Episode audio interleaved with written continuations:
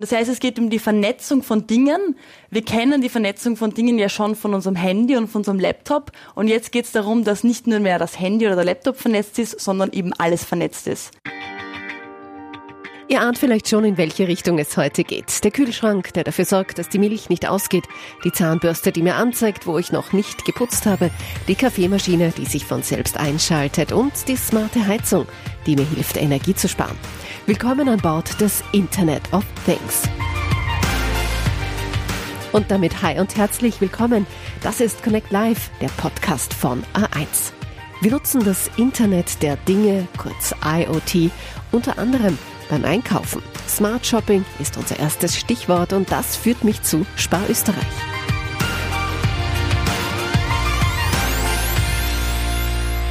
Mein Gast heute via Zoom ist jetzt die Konzernsprecherin von Spar Österreich, Nicole Bergmann. Hallo, Frau Bergmann. Hallo. Frau Bergmann, der intelligente Supermarkt, was kann er denn und was kommt denn noch auf uns Kunden dazu? Nun, man redet in Zeiten der Digitalisierung sehr gerne immer vom intelligenten Supermarkt und auch von der Digitalisierung des Einkaufs. Im Lebensmittelhandel ist das ein bisschen etwas anderes. Bei uns spielt sich die Digitalisierung hauptsächlich hinter den Kulissen ab. Alle Systeme, alles, was im Lager abläuft, was in der Produktion auch äh, abläuft, also alles, was passiert, bevor die Produkte in den Supermarkt kommen, beziehungsweise äh, wenn sie dann dorthin geliefert werden, hier finden ganz, ganz viele digitalisierte Prozesse statt. Auch, oder ich muss es anders formulieren, ganz viele dieser Prozesse sind für den Kunden gar nicht sichtbar äh, und nicht bemerkbar. Zum Beispiel gibt es mittlerweile die sogenannte automatische Mengenfindung. Das bedeutet, die Regale, wenn man so will, die Regale äh, sind mit unseren Lagerhäusern und dem Bestellsystem verbunden. Und wenn ein Produkt am Ausgehen ist, dann sendet das Regal jetzt flapsig formuliert ein Signal, Achtung, die Ware geht aus und muss nachbestellt werden. Ein ganz hoher Prozentsatz, also weit über die Hälfte äh, der Bestellungen läuft mittlerweile so ab. Das ist etwas, was für uns extrem erleichternd ist, was für uns äh, auch die, ja, die Abwicklung äh, erleichtert, weil früher musste das ja auch immer von den Mitarbeitern geschätzt werden, was da noch äh, bestellt werden muss. Mhm. Äh, mittlerweile ist es so, wie gesagt, dass das automatisch abläuft. Für die Kunden, die merken es, äh, dass weniger Ware fehlt weil einfach rechtzeitig nachbestellt wird. Was Kunden auch sehen, sind natürlich mittlerweile sehr viele Bildschirme, die in den Märkten herumhängen, wo Werbung oder auch Information zu sehen ist. Die Wagen an den, äh, in der Feinkostabteilung haben hinten bereits einen Bildschirm, wo man Informationen zu den Produkten bekommen kann. Äh, und natürlich die Bezahlfunktionen, also mit äh, den verschiedenen Dingen, die möglich sind, äh, dass man nur, nur das Handy hinhalten muss an der Kasse. Solche Dinge sind auch für den Kunden sichtbar. Aber sonst ist eigentlich ein Supermarkt so, wie wir ihn kennen, relativ analog. Mhm. Vieles ist schon sichtbar für den Kunden. Auch ein smarter Einkaufswagen, der wird gerade in einer Sparfiliale in Wien getestet. Was können Sie uns denn darüber erzählen? Der smarte Einkaufswagen ist eigentlich nur was für uns. Hier testen wir einfach, der ist verbunden äh, mit, mit unserer Research-Abteilung, wenn man so will. Und äh, da kann man feststellen, wo wird dieser Wagen im Laden hingeschoben. Also es ist uns völlig egal, welcher Kunde das macht und was der Kunde einkauft, ist, das wollen wir alles gar nicht wissen.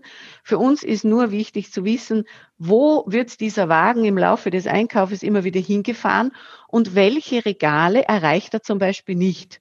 In welche Ecken eines Ladens wird da einfach nie hingeschoben. Wo ist das tote Eck? Wo sind die toten Winkel? Oder wo ist es auch zu eng? Wo passt irgendwas im Laden nicht? Das wollen wir wissen mit diesem, mit diesem Einkaufswagen, sodass wir dann unsere Regalsysteme optimieren können. Also der Kunde braucht sich da nicht fürchten, da werden Daten zum Einkaufsverhalten erhoben oder sonstiges richtig, die Kunden brauchen sich überhaupt nicht fürchten. Wir wollen überhaupt keine Daten von unseren Kunden. Das ist ja bei Spar generelles Prinzip. Wir haben ja auch keine Kundenkarte. Uns interessiert das überhaupt nicht, was der einzelne Kunde einkauft, wann oder wie oder wie oft. Das ist völlig egal. Es dient nur dazu, dass wir unseren Laden bestmöglich einrichten können, damit die Kunden ein gutes Einkaufsgefühl auch haben und alles finden, was sie suchen. Stichwort Amazon Go, ein Supermarkt ohne Kasse. Das gibt's ja schon in den USA und in Großbritannien. Ähm, feiert dieser kassenlose Shop ja auch schon große Erfolge, wie man hört. Wird denn auch bei Spar in diese Richtung geforscht? Diese sogenannten kassenlosen Supermärkte sind im Wesentlichen noch ein PR-Gag und sie feiern Erfolge in den Medien hauptsächlich, weil Medien das spannend finden. Im Alltag ist das noch überhaupt keine Technologie, die äh, wirklich schon vor den Toren steht. Es ist äh, nichts, wo wir sagen, das kommt übermorgen oder wir, wir, wir forschen da wirklich dran. Natürlich beobachten wir die äh, Marktentwicklungen, aber das ist noch weit entfernt. Es gibt ja oder man muss sagen, es gab schon sehr lange Versuche mit kassenlosen Supermärkten, weil das wäre natürlich super. Dann würde es die Kassenschlangen nicht mehr geben. Und das ist letztendlich äh, das, was Supermärkte oder wir als Supermarktbetreiber spannend finden, weil die Kassenschlange oder das Anstehen an der Kasse ist etwas, was die Kunden zutiefst nervt auch wenn sie nur 30 Sekunden warten müssen. Und deswegen versucht man das irgendwie wegzubekommen, aber da sind wir noch sehr, sehr weit entfernt, das wirklich umzusetzen. Die ersten Forschungen da diesbezüglich waren ja, dass man alle Produkte mit, mit einem RFID-Code ausstatten müsste oder Chip ausstatten müsste. Das geht ja schon mal gar nicht. Jetzt muss man, es gibt Versuche mit, dass die Kunden ihre Waren selber scannen durch, beim Durchlaufen. Das erscheint möglich. Genau, das sieht man äh, immer öfter. Also Kassen ja. ohne Kassier oder Kassierin. Genau, das ist uns aber auch noch nicht so wirklich geheuer.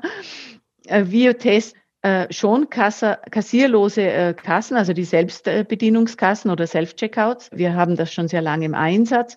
Das bewährt sich, aber nur in Kombination auch mit besetzten Kassen. Mhm. Wollen die Kunden vermehrt äh, diese kassierlosen Kassen oder wollen wir Österreicher doch lieber einen Menschen haben beim Kassieren? Ich glaube, die Menschen wollen gerne einen menschlichen Kontakt haben. Ja, die nachfolgenden Generationen sind äh, natürlich sehr das auch gewöhnt, sich überall selber zu bedienen, von der Bank angefangen.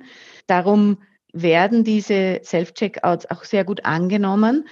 Aber immer noch die Hälfte der Kunden hat schon lieber eine Kassierin. Und die Supermärkte etablieren sich immer stärker als Zentren der Begegnung, weil man sich eben so oft schon selber bedienen muss und niemanden mehr hat, mit dem man sprechen kann. Und da, da wird sich auch in der Zukunft werden sich die Supermärkte eher dahin entwickeln, dass sie, mhm. dass sie Kunden eher wie Gäste behandeln, auch gastronomisches Angebot bieten und eben auch einen Menschen, den man anreden kann ja. und nicht auch dort alles selber machen muss. Schauen wir mal, ob sich das noch ändert mit den Jahren. Schauen wir ein bisschen in die Zukunft. Wie sieht denn Ihr persönliches Einkaufserlebnis im Jahr 2040 aus? Was glauben Sie, wie wird Einkaufen da ausschauen? Da mache ich etwas ganz anderes. Gehen wir mal 2040 ist in 20 Jahren, gehen wir mal 20 Jahre zurück. Da waren wir im Jahr 2000. Da haben wir von Facebook noch nicht geredet, da haben wir von Apple Pay noch nicht geredet, da haben wir von äh, Digital Signage nicht geredet, von all diesen Dingen. Ja, das, und die Entwicklung geht immer noch schneller voran. Wir können unmöglich in 20 Jahre in die Zukunft blicken. Wir nehmen die Entwicklung, wir müssen sie so nehmen, wie sie ist. Man kann nie, heutzutage schon gar nicht, nicht so weit in die Zukunft blicken. Wir hoffen, wir setzen alles daran, dass, wie ich eben schon gesagt habe, die Supermärkte nach wie vor ein Ort der Begegnung bleiben, wo sich Menschen auch treffen können.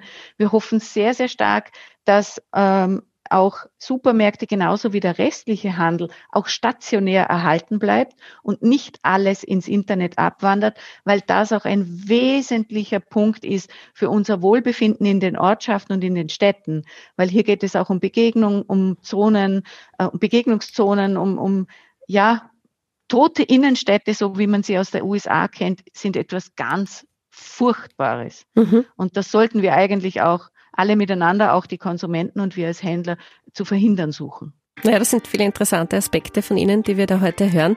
Ich sage vielen Dank für das Gespräch, Frau Bergmann. Alles Gute weiterhin. Gerne, vielen Dank. Echte Menschen im Supermarkt und der Plausch an der Kasse werden uns also wohl noch lange erhalten bleiben. Mein nächster Gast gleich mit vielen spannenden Infos zu IoT ist Judith Pertl, Head of Digital Solutions and Platforms bei A1 Digital.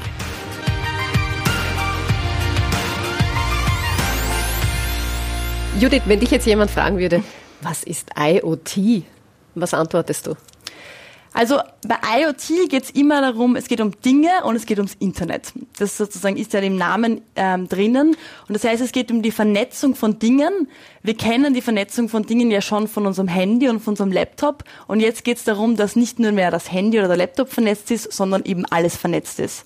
Das bedeutet, dass ich dann die Möglichkeit habe, dass diese Dinge, sag ich jetzt mal, übers Internet kommunizieren, entweder miteinander oder mit mir und ich dadurch die Möglichkeit habe, so, so viel mehr Dinge umzusetzen als das, was es jetzt im Prinzip gibt. Ne?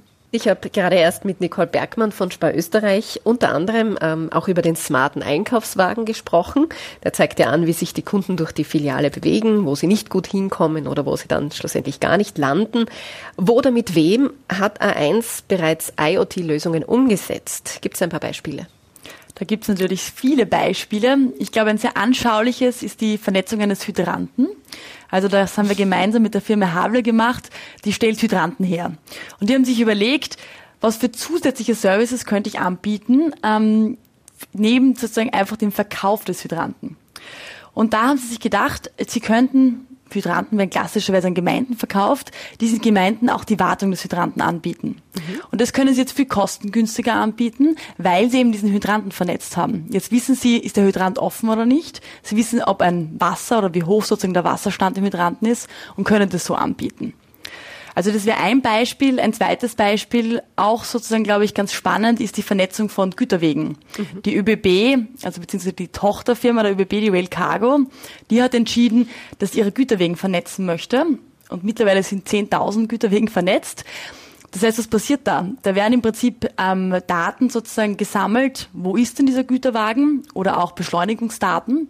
Und dann kann man sagen, im ersten Schritt einmal mit diesen Daten arbeiten. Also man weiß eben zum Beispiel, wo ist ein Güterwagen. Und das ist dann sehr spannend. Also man verwendet dann Tools wie Machine Learning zum Beispiel, um eben noch viel, viel weitere Dinge herauszufinden. Also die können jetzt zum Beispiel dann auch anfangen herauszufinden, wie geht's zum Beispiel der Schiene. Einfach weil sie hier Daten sammeln. Mhm. Und noch ein Beispiel ähm, aus dem Produktionsbereich, ich glaube auch interessant, die Firma Unterschwedding, die produziert Zerkleinerungsmaschinen. Und diese Zerkleinerungsmaschinen, die werden auch vernetzt, das heißt, man sammelt hier wieder Daten und diese Daten werden dann zentral gesammelt und Untershredding kann die dann zum Beispiel verwenden für die Produktentwicklung, kann das aber auch in Garantiefällen verwenden oder eben einfach auch wieder, um ihren Kunden zusätzliche Services anzubieten.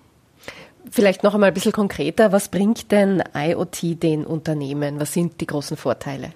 Ich meine, schlussendlich geht es immer um das Thema Kosten senken oder Umsatz generieren.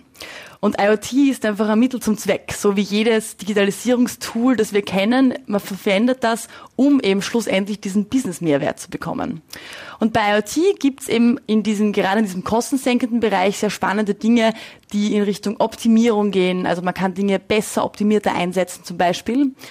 Und auf der anderen Seite, wenn man denkt an Umsatzsteigerung, geht es oft darum, eben zusätzliche Services anzubieten oder überhaupt gesamte Geschäftsmodelle komplett zu ändern. Wie werden diese IoT-Lösungen von den Unternehmen denn angenommen, beziehungsweise welche Branchen nutzen das denn schon verstärkt? Da gibt es sehr viele. Man denkt, glaube ich, im ersten Schritt oft an zum Beispiel das produzierende Gewerbe oder die Logistik, die diese Themen schon sehr lange einsetzen. Aber es gibt eben auch andere Branchen, die das schon nutzen, an die man nicht gleich denken würde. Also zum Beispiel wird IoT auch schon viel in der Landwirtschaft eingesetzt oder eben auch im Gesundheitswesen. Im Gesundheitsbereich, das würde mich jetzt persönlich interessieren, was ist da ein Beispiel dafür? Ähm, Im Gesundheitsbereich zum Beispiel hatten wir ähm, ein Projekt, wo wir diskutiert haben, sollen wir Krankenhausbetten vernetzen? Also auch da ja. wieder, es ist total wichtig in Krankenhäusern zu wissen, wo sind meine Betten, ähm, finde ich die eben auch wieder und da geht es eben wieder auch darum, wie setze ich das dann optimiert ein. Ähm, ein Stichwort möchte ich dir geben, die digitale Baustelle, die smarte Baustelle. Ich habe deinen Artikel ausgegraben. Was, was kannst du uns dazu erzählen? Da gibt's eigentlich schon relativ viel, was man hier tun kann. Und auch viele Bauunternehmen setzen hier eben, sage ich jetzt mal, IoT, also eben Vernetzung von Dingen schon ein. Also auf der einen Seite kann man sich vorstellen, man kann das ganze Thema Wartung verbessern, indem man seine Bagger und so weiter vernetzt. Man sammelt Daten und man weiß einfach, wann muss ich diesen Bagger warten. Oder ganz ein anderes Beispiel, speziell vernetzte Helme.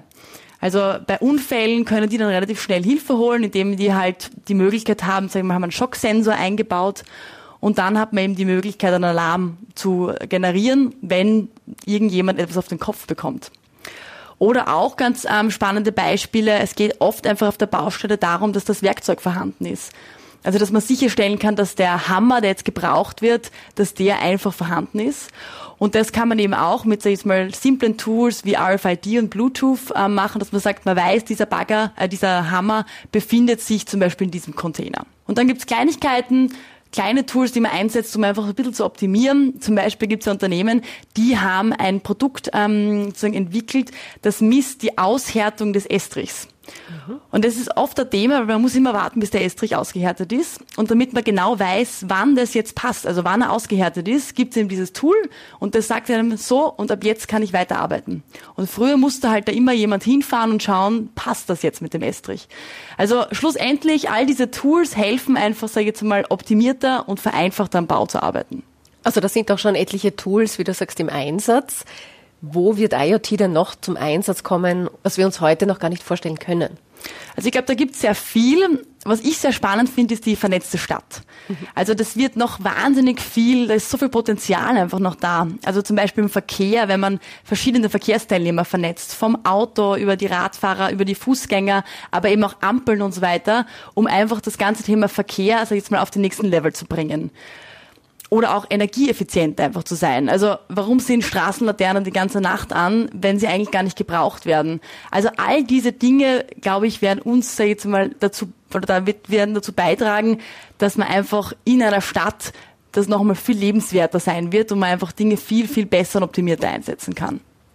Das heißt, wir haben über die Vorteile für Unternehmen haben wir schon gesprochen. Eine vernetzte Stadt davon hat vielleicht auch der normale User was. was bringt IoT uns normalos? Ich würde sagen auch sehr viel. Also es fängt schon mal damit an, dass Unternehmen Dinge anbieten können, die sie früher gar nicht anbieten konnten. Also alle kennen Carsharing also Share Now. Mhm. Und Share Now ist eigentlich nur möglich aufgrund von der Vernetzung des Autos. Weil früher hat man ein Auto gekauft und jetzt sozusagen können Unternehmen Autos pro Minute verkaufen. Das geht nur, weil das Auto vernetzt ist. Oder auch ein anderer, ein, ein, einer unserer Kunden zum Beispiel, der verkauft ähm, so Tracker für Haustiere. Das geht auch nur, weil eben diese Vernetzung möglich ist. Das heißt, jetzt hat man zum Beispiel die Möglichkeit, dass man sein Haustier wiederfindet, wenn es verloren geht. Also hier gibt's wirklich viele, viele Produkte, die auch auf den Markt kommen. Man denkt auch nur an Smart Home zum Beispiel, die einfach, sage ich jetzt mal, jedem Endverbraucher einfach wirklich was bringen. Stichwort Smart Home. Wie wird hier IoT genutzt und was bringt's? Also im Moment gibt's hier schon relativ viele Angebote. Auf der einen Seite für, sag ich jetzt mal, die klassische Steuerung zu Hause, also zum Beispiel Fenster auf, Fenster zu oder ich kann die Heizung einschalten, obwohl ich noch nicht zu Hause bin. Auf der anderen Seite ist es aber auch ein Sicherheitsthema, also das ganze Thema Diebstahl, zum Beispiel Kameras, die eben eingeschalten werden, wenn sich wo irgendwas bewegt oder einfach die Möglichkeit, Alarme zu setzen und hier sicherzustellen, dass man eben auch wirklich zu Hause sicher ist. Was meinst du, ist IoT also so ein richtiger Game Changer, der Wirtschaft, Gesellschaft oder auch unser Leben komplett verändern kann? Hm, ich denke, man muss es differenziert sehen. Also grundsätzlich gehört halt IoT zu dieser Gesamtumwälzung im Digitalisierungsbereich und da entstehen sehr viele neue Möglichkeiten und sehr viele Veränderungen. Was wirklich spannend ist, ist einfach, und das sieht man immer mehr kommen, dass einfach immer mehr Dinge vernetzt werden und dadurch können halt so viel Sachen sich sozusagen ändern. Also das ist einfach nur mal so eine Zahl, ich glaube 2025 gibt es Prognosen, dass ungefähr 50 Milliarden Dinge vernetzt sind. Und das führt natürlich dazu, dass im Kleinen sehr, sehr viele Sachen sich verändern werden. Also ja, ein Gamechanger, sage ich jetzt mal, im gesamten Digitalisierungskontext. Das klingt schon auch ein bisschen beängstigend. Muss man sich da jetzt fürchten vor lauter Vernetzungen, dass man sich da gar nicht mehr heraussieht oder dem gar nicht mehr entkommt? Ich glaube, so wie immer, es geht darum, dass sozusagen Dinge gemacht werden, um den Menschen zu unterstützen und nicht Sachen, die gegen uns arbeiten. Und wir haben ja in der Geschichte schon gesehen, dass Leute immer Sorge hatten von Veränderungen. Also man denke nur an die Eisenbahn mhm. oder im Produktionsbereich. Und sage jetzt mal, ich glaube, der Mensch an sich ist immer ein bisschen skeptisch gegenüber Veränderungen. Aber man hat auch, und das zeigt uns, finde ich, auch die Geschichte, gesehen, dass eigentlich diese Dinge dann im Endeffekt unsere Lebensqualität verbessert haben. Und ich glaube, auch das wird in diesem Fall der Fall sein. Wie schaut es bei dir persönlich aus? Verwendest du IoT? Hast du selbst vernetzte Geräte zu Hause? Ja, natürlich. Also ein Beispiel, was ich immer sehr schön finde, und das ist ein ganz banales Beispiel, ist dieser Notfallknopf, den glaube ich fast jeder kennt und meine Großmutter hat den am Handgelenk gehabt. Und ich kann mich noch so gut erinnern, sie ist einmal im Winter gestürzt ähm, und hat dann halt einfach diesen Notfallknopf gedrückt und die Rettung war gleich da und sie ist ins Krankenhaus gekommen. Und das ist zwar eine Kleinigkeit, aber das war natürlich damals total wichtig und hat total dazu beigetragen, dass sie, sag ich jetzt mal, hier viel schneller versorgt worden ist mhm. und schlussendlich auch viel schneller, sag ich jetzt mal, wieder auf den Beinen war. Ja, und selber, wir haben das oft als Beispiel, der Kühlschrank, der ein SMS schickt, ich bin leer, ich brauche Milch. Du da schon technisch voll ausgestattet? Ja, ich glaube, man hat zu Hause gewisse vernetzte Dinge. Ne? Also man denkt an Alexa zum Beispiel oder solche Sachen, die einem das Leben erleichtern, finde ich, in gewissen Phasen. Den vernetzten Kühlschrank habe ich noch nicht, aber ich würde ihn verwenden, wenn er kommt. Also das Ganze, also wenn ich an, an, an Smart Home denke und das, was es jetzt schon gibt, dann ist es natürlich, sage ich jetzt einmal, Sachen wie, ist das Fenster geöffnet oder ist das Fenster nicht geöffnet? Kann ich meine Heizung dezentral steuern oder nicht? Also sozusagen bin ich woanders und schalte die Heizung ein, weil ich komme. Ähm, Diebstahlsicherung, ne? also sozusagen, ich habe ich hab hier extrem viele Möglichkeiten. Also das ist das, was es jetzt schon gibt ne? und was man auch jetzt schon, kann jeder auch sozusagen einsetzen. Und dann sozusagen kann man noch viel, viel weiter sehen und das ist eben das Beispiel der vernetzte Kühlschrank, aber da gibt's natürlich noch die vernetzte Waschmaschine, der vernetzte Toaster und so weiter und so fort. Das heißt, noch sehr, sehr viele Möglichkeiten.